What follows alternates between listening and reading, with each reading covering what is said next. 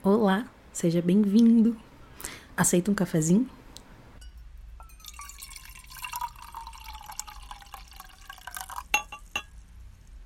Eu sou Rita Zerbinati, sou uma professora de arte perdida pelo mundo, uma leitora, e seja muito bem-vindo ao clube, ao Bloomsbury Club. Aqui a gente fala de arte, de cinema, de literatura, de poesia, de vida, de tudo que há de bom. E hoje eu vou começar aqui compartilhar com vocês uma série é, de episódios falando sobre o livro A Vida Mentirosa dos Adultos, da incrível Helena Ferrante. Esses episódios eles vão surgir inicialmente como lives no Instagram. Então, quem quiser assistir, né, acompanhar na íntegra, é só ir lá no meu Instagram, é arroba cheirando underline livros, meu Instagram literário. E lá toda segunda-feira, às 8 horas, estarei em live fazendo alguns comentários sobre essa leitura e também vendo comentários de vocês, vendo o que, que vocês estão achando. A gente vai trocando aí nossas figurinhas ao longo do caminho. E eu vou gravar isso tudo e vou colocar aqui no podcast, disponibilizando para vocês, porque eu não sei por quanto tempo eu vou deixar essas lives disponíveis no Instagram. Então, aqui nesse espaço lindo que é o podcast, vai ficar tudo bonitinho, tudo organizadinho, todos os episódios para vocês conferirem então, o cronograma para fazer a leitura desse livro, ele tá bem tranquilo. A gente começou agora na primeira semana de novembro e vamos finalizá-lo dia 19 de dezembro. Então, são aí sete semanas de leitura e toda segunda-feira a gente se encontra para falar sobre uma parte do livro. O livro é dividido em sete partes.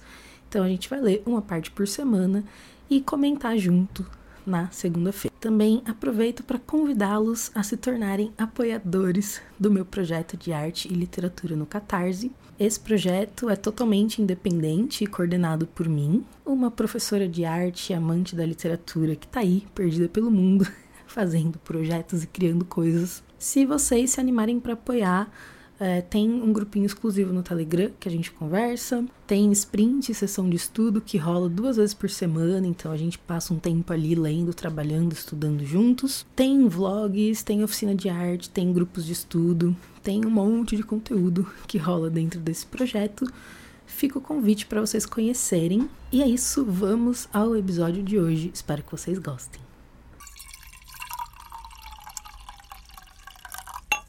Bem-vindas! Hoje, então, faremos os comentários da primeira parte desse livro que eu já estou chamando de maravilhoso. Marav Mal comecei e já, já amando. Helena Ferrante, né? Helena Ferrante, assim, tem tem aquela coisa única dela, né, gente? Não tem como. Provavelmente todas aqui somos Ferrante lovers. Se tiver alguém lendo Ferrante pela primeira vez, é, dá um alôzinho aí.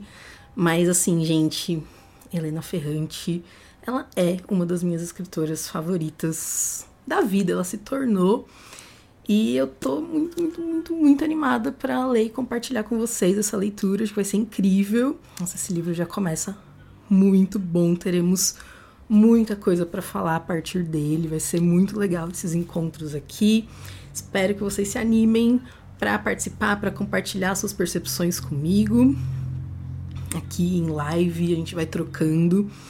E, claro, né, para, enfim, ler, que isso que importa, né? A gente a gente pegar um tempinho aí da nossa semana e cultivando esse hábito de leitura. Acho que as leituras conjuntas são muito legais para a gente conseguir é, trabalhar esse nosso hábito da leitura, né? Mas antes de falar sobre esse livro, eu quero compartilhar com vocês as próximas leituras conjuntas que vão rolar no ano que vem. Então eu já quero ir compartilhando porque vai rolar Black Friday, vai rolar um monte de promoção aí, né, agora no mês de novembro. Então, quem tiver interesse nessas leituras, quiser já colocar na listinha para participar, e aproveitar alguma promoção, né? Vai que. Então, bora lá, hein? Ó, o livro de janeiro de 2023, que a gente vai ler junto e comentar aqui semanalmente ou dependendo da meta do livro, né? Então a gente vai se programando conforme a meta. Mas a ideia é fazer esse encontro semanal para a gente estar tá sempre lendo e sempre conversando. Então, o livro de janeiro, gente, socorro! Só Garotos, da Perry Smith, um dos meus livros favoritos da vida, apenas. Então, vai ser muito incrível ler e compartilhar com vocês as minhas percepções, as minhas aspirações, vai ser muito lindo. O livro de fevereiro também é um dos meus favoritos da vida. Cidade Solitária, da Olivia Lang. Esse livro, gente, sério, vocês assim, tem que ler esse livro. Vamos, junto comigo, pega na minha mão, vamos junto, porque isso aqui, assim, tem poucas coisas tão incríveis quanto esse livro. esse é o nível da coisa, gente.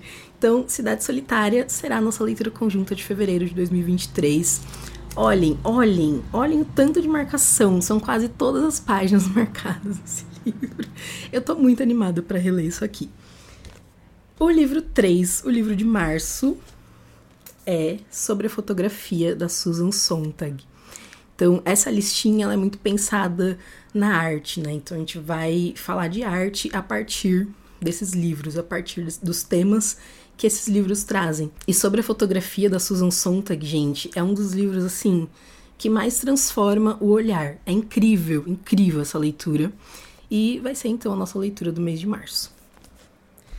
Depois, teremos duas leiturinhas aqui. Eu abri no, no iPad porque eu não tenho livro físico, mas leremos Caio Fernando Abreu com Morangos Mofados, livro de contos. Louca, louca, louca para ler esse livro. E essa leitura de abril. E a leitura de maio vai ser Sou Sua Irmã, da Audre Lorde, um livro de não ficção com escritos dessa autora incrível, maravilhosa, poeta, ativista.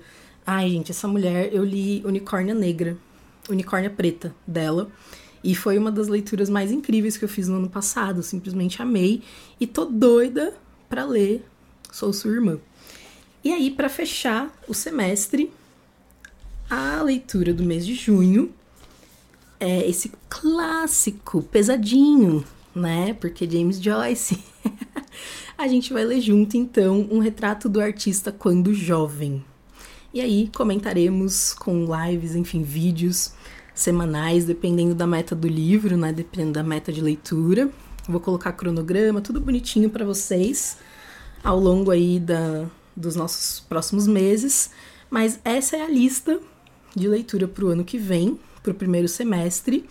E eu espero que vocês se animem para ler junto comigo. A gente vai trocar muita ideia e conversar muito sobre arte, sobre literatura. Vai ser lindo, gente, lindo. E aí, vocês gostaram dessa listinha de leituras aqui para 2023?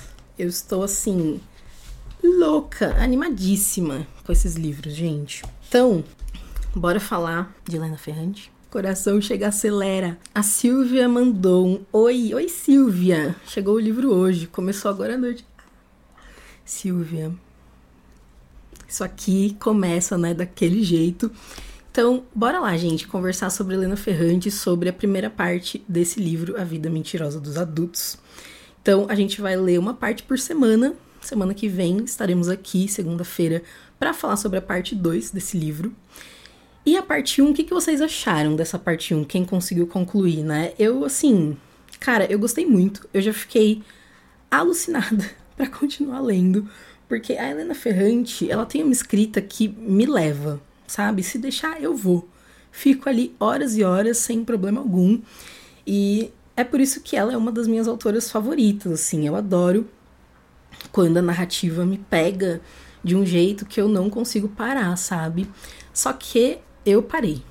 Eu li só a primeira parte, porque eu não quero é, enfim, chegar aqui na live sabendo das coisas que vão acontecer no futuro do livro.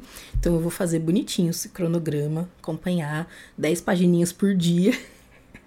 e também para não dar nenhum spoiler, porque eu sou muito a louca dos spoilers. Então fiquem tranquilas, tá? É, só vou comentar a parte da, da leitura da semana mesmo, porque eu não vou ler além disso. E essa primeira parte já me chamou atenção em muitos temas, assim, e eu achei muito gostoso poder matar a saudade, gente, da escrita da Helena Ferrante. Porque eu li o último livro da tetralogia já fazem o quê? Acho que foi em, em agosto. Não, foi em julho. Foi em julho que a gente leu. E, cara, eu tava com saudade de Helena Ferrante, sabe? Eu tava assim, sedenta por Helena Ferrante. A Bruna disse, a última frase no final da parte 1 é muito impactante. Muito! Eu marquei essa frase. Vamos comentar sobre ela aqui já já. É, então, essa parte 1, ela já trouxe muitos temas interessantes que eu já marquei aqui pra gente conversar um pouco. E esse livro, ele foi escrito em 2019, então ele é bem recente. Vai ter uma série sobre ele na Netflix. É, vai começar em janeiro a série, não, não sei a data assim de cabeça.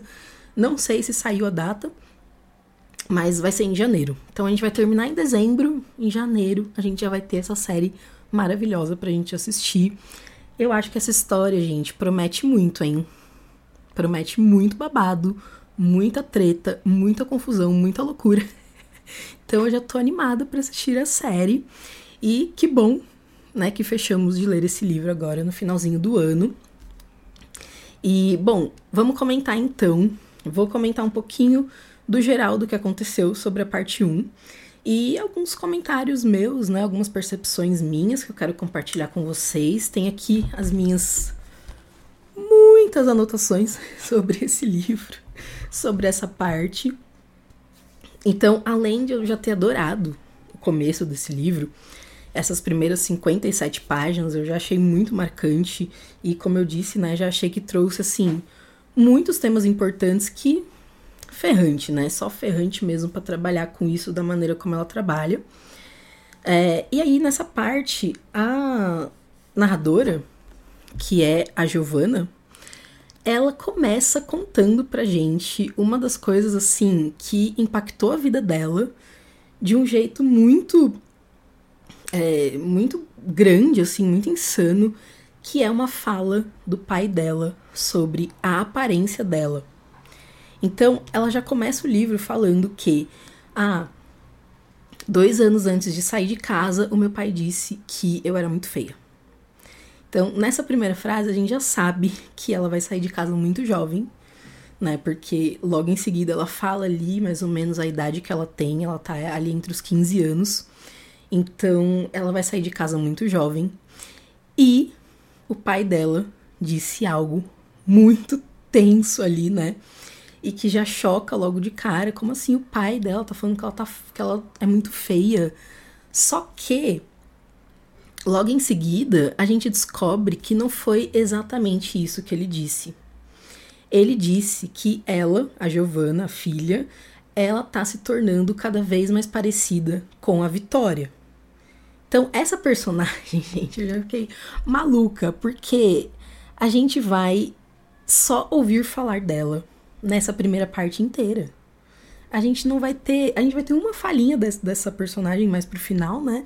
mas a gente praticamente não vai ter uma fala dessa personagem. Porém, ela vai estar tá super, super, super presente nessa primeira parte toda. Então, com certeza aí uma das personagens mais marcantes da Helena Ferrante. Eu já tô maluca para descobrir mais sobre essa personagem, Vitória. E o pai dela, então, ele não fala que ela tá se tornando feia. Ele fala que ela tá parecida com a tia Vitória. Só que essa tia Vitória, ela nunca nem viu.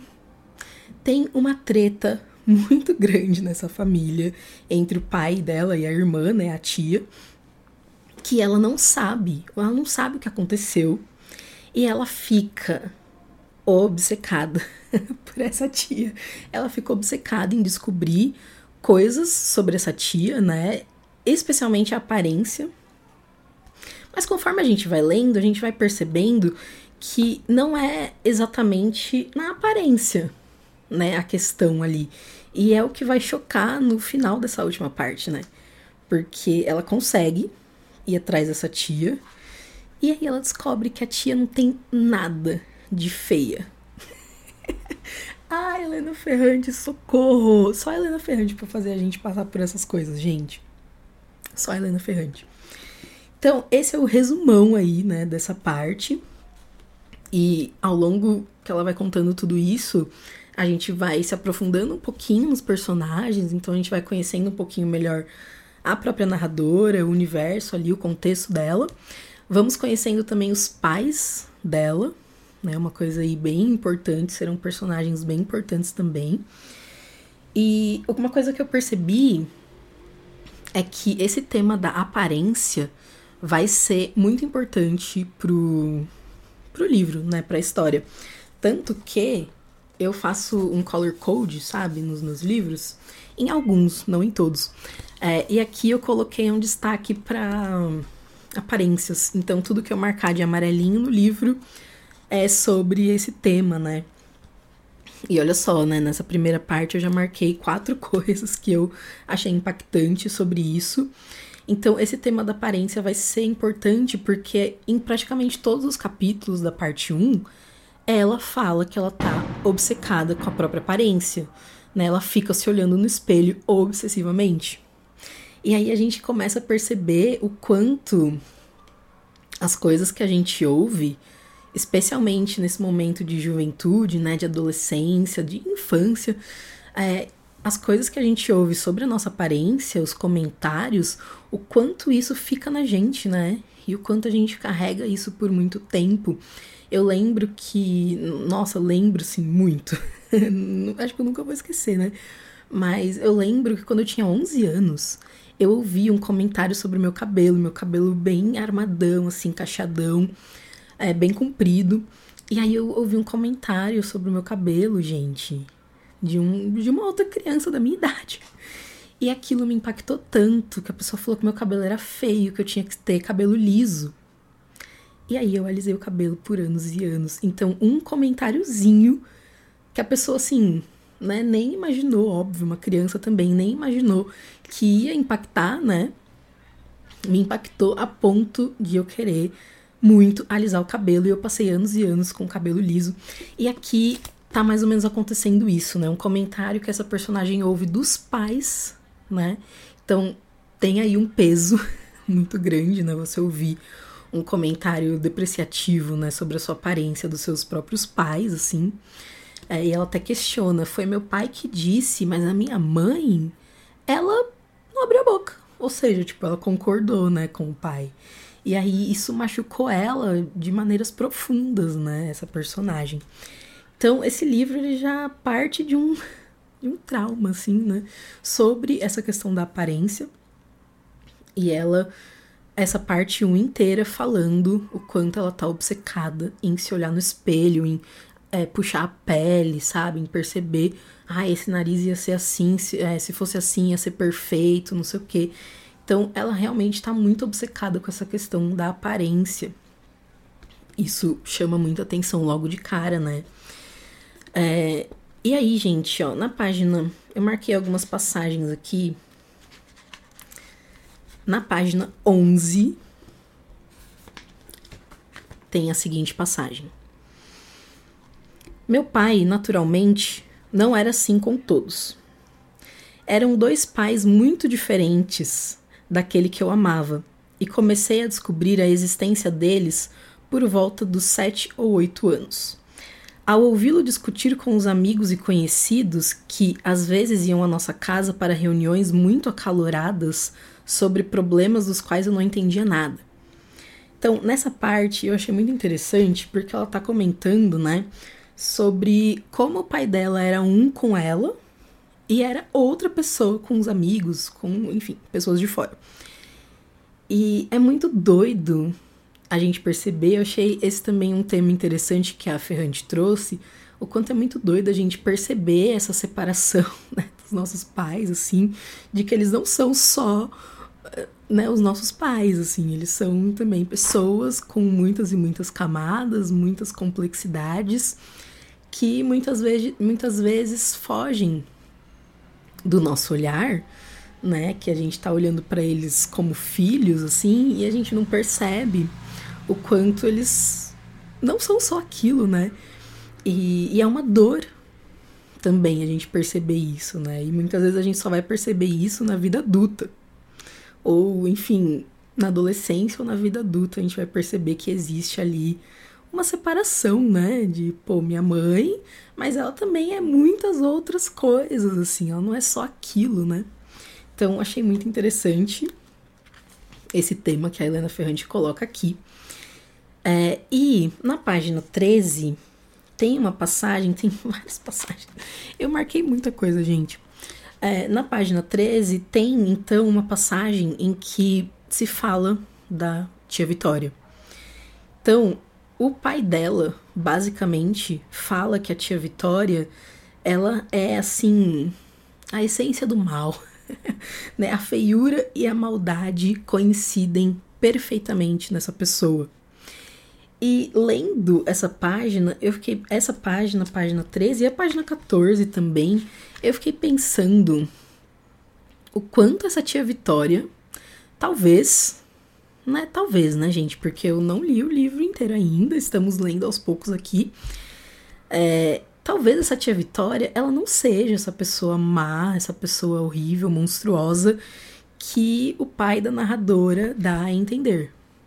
Né? Talvez ela seja é, só uma mulher que não atende às expectativas da sociedade, só uma mulher que não atende às expectativas impostas pelos homens, sabe? É, não conheço ainda a personagem. Talvez né, esteja errada. Mas eu acho que a Ferrante, ela não vai fazer uma personagem, é, sabe, vilanesca, assim, apenas. Então, acho que nessa tia Vitória vai ter muitas camadas aí pra gente ir aprofundando. Oi, Wendel, maravilhoso, bem-vindo. É, e aí, gente, nessa parte eu associei muito com esse livro aqui, Eva, da Nara Vidal. Não sei se vocês conhecem, se vocês leram. Esse livro, ele vai falar também de uma personagem que ela é muito colocada pela família, pela sociedade, como uma menina, uma mulher má. Só que ela não é, sabe? Ela é só uma menina, uma mulher que não obedece às regras da sociedade, sabe? Ela não tá nem aí para as regras da sociedade. E, e o quanto, o tanto que ela ouviu que ela era má, acabou internalizando, sabe? Então ela, ela fica se chamando de uma pessoa ruim, de uma pessoa má, tipo, ah, eu sou ruim, eu sou má. E é muito dolorido isso, né? E esse livro é muito profundo, muito complexo, muito incrível. Fica a dica aí, né, dessa leitura para quem quiser. E eu acho, eu acho que pode ser o que vai acontecer com a tia Vitória nesse livro da Ferrante aqui. Vamos, vamos aguardar para ver, gente. É, bom, no capítulo 2 dessa parte 1, um, no finalzinho do capítulo, ela tá muito machucada, muito incomodada com essa fala do pai dela, e ela decide ir atrás da aparência da tia. Ela quer muito saber como essa tia Vitória é. E ela busca fotos. E as fotos todas que tem a tia tá pintado, a cara da tia tá pintado, tá manchado de preto, ela não consegue ver a cara da tia. Socorro. E aí a gente vai ficando louco, né, com essa narrativa, assim, você também tá ali maluco para saber mais sobre essa personagem. A, a Ferrante constrói uma, uma atmosfera, assim, muito única, né, gente, pra, pra essa personagem. Eu achei essa parte sensacional, sabe? Uma parte introdutória sobre essa personagem foi incrível, né? Então a gente tá muito, muito, muito curioso para saber como é a aparência dessa tia Vitória. E a gente descobre a aparência dela. No finalzinho do, da parte 1, a última frase diz o seguinte: Vitória me pareceu de uma beleza tão insuportável que considerá-la feia se tornava uma necessidade. Então ela passa a querer internamente que a tia realmente seja monstruosa, realmente seja má, realmente seja ali ó, a essência do mal, porque ela é muito bonita, muito bonita, né? E aí ela precisa ter alguma coisa de feio na tia, porque ela já tinha, né, construído toda essa ideia que a tia era uma pessoa horrível, uma pessoa feia, porque o pai vivia falando isso, né? Gente, assim. Né? Caraca, caraca. E eu fiquei com uma vibe de que o pai dela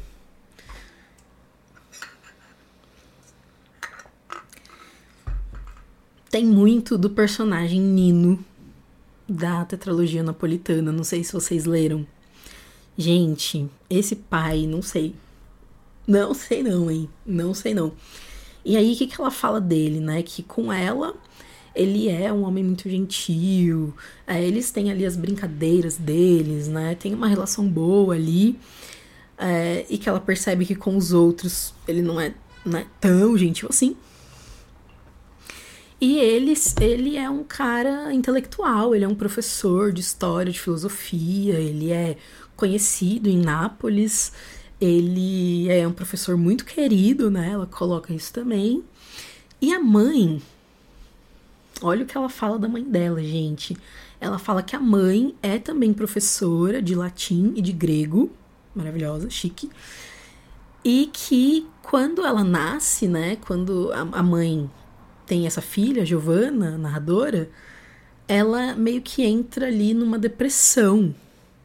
E aí ela passa a ser uma professora ruim. E além de professora, ela era revisora, eu acho. E ela passa a ser uma revisora ruim e uma professora ruim. Então, e ela ainda fala: esse é o, o peso, né? Do que, que eu trouxe quando eu nasci. É, eu trouxe infelicidade ali para minha mãe. Então já vem de novo, de novo a Ferrante com esse tema da maternidade que ela coloca assim de um jeitinho, né? Que meu Deus do céu, a gente fica maluca. Deixa eu ver aqui o comentário da Bruna. Total, pensei nisso depois da parte que ele abraça ela e sente o cheiro de um estranho. Nossa, Bruna, sim, socorro. É isso, né? Essa é a vibe desse cara. né? Não, não, já não me desceu, assim. E, e também, o que, que essa irmã fez de tão ruim para ele, né? Para ele, enfim, chamar ela de monstro e daí por, por diante. Muita treta para vir nesse livro, com certeza. E eu tô muito curiosa, gente, sobre essa personagem. A Helena Ferrante, ela conseguiu despertar ali, ó, de um jeito. porque eu tô muito curiosa para saber o que que essa personagem tem, o que que aconteceu entre esses personagens para já ter causado tanta treta. E esse cara, tô bem com o pé atrás, viu? Porque eu acho que o pai da Giovanna não é flor que se cheire, não. Talvez ele que, que seja o monstro aí da história, né? Ah, uma coisa também que eu achei interessante é que quando, enfim, ela se abre ali com os pais e, e fala, né, o que que tá acontecendo com ela, que ela tá super chateada e que ela quer conhecer a tia, é, eu achei interessante que eles não proíbem, né? Porque eu acho que tem. Acho não, tem muitos pais que simplesmente proíbem Tipo, não, você não vai conhecer, você não, não vai falar mais disso, ponto final, acabou o assunto aqui e já era. Mas os pais dela não, né? Eles falaram, beleza, você quer? Ok. Só que o que, que o pai dela fez? Né? Ele já ficou na orelha dela. Ele já foi e falou: Ó, oh, a sua tia, você pode conhecer ela, mas saiba, saiba que ela não presta. É, foi isso que ele falou. Ele falou um monte na orelha da menina, é, para ela já ir conhecer a tia com todos os, enfim, preconceitos, né? Bem assim, adquiridos. E ela já tem essa quebra quando ela conhece a tia. E de fato, o único, a única fala que a tia dela tem nesse capítulo, gente, nesse capítulo final aqui, da parte 1, é justamente uma fala bem assim, grossa, né? Que ela fala: Não me chama de tia, não, nem te conheço, sai daqui. Eu já fiquei, gente, socorro, treta, vai vir muita treta né, nesse livro. É, então, a única fala que a gente tem dessa tia já é uma coisa grosseira. Estou assim, pra lá de curiosa para saber o que, que vai rolar nesse livro aqui aguardem muitas tretas, muitas tretas. E é isso, gente. O que vocês acharam? Algum comentário aí a mais para fazer sobre essa parte 1 do livro? Quem ainda não leu, ficou com vontade de ler? Tá curioso para conhecer Helena Ferrante? Tá curioso para ler A Vida Mentirosa dos Adultos? Lembrando que vai ter série, hein, gente? Vai ter série. Então, ó, bora acompanhar essa leitura aí. A primeira parte tem 57 páginas, então razoável, dá para ler de boa. A segunda parte tem 62 páginas. Então, 10 pagininhas aí por dia na próxima nessa semana agora, né? Já dá para concluir a segunda par a segunda parte, é isso mesmo. E a gente se vê na segunda-feira que vem para falar dessa segunda parte. A Renata disse que está amando o livro. a mãe dela estava ouvindo e também já quer ler. Nossa, surtos, né? Uh, diz que vai ouvir as lives toda semana. Ai, sua mãe, muito fofa, maravilhosa. Beijo, mãe da Renata. e, gente, então preparem aí, organizem as leituras de vocês pra gente se encontrar na semana que vem, segunda-feira, 8 horas, e conversarmos sobre a parte 2 desse livro. Prepara que vai vir treta aí, muita treta. e a gente se vê lá então, gente. Beijinhos para vocês e até a próxima segunda-feira.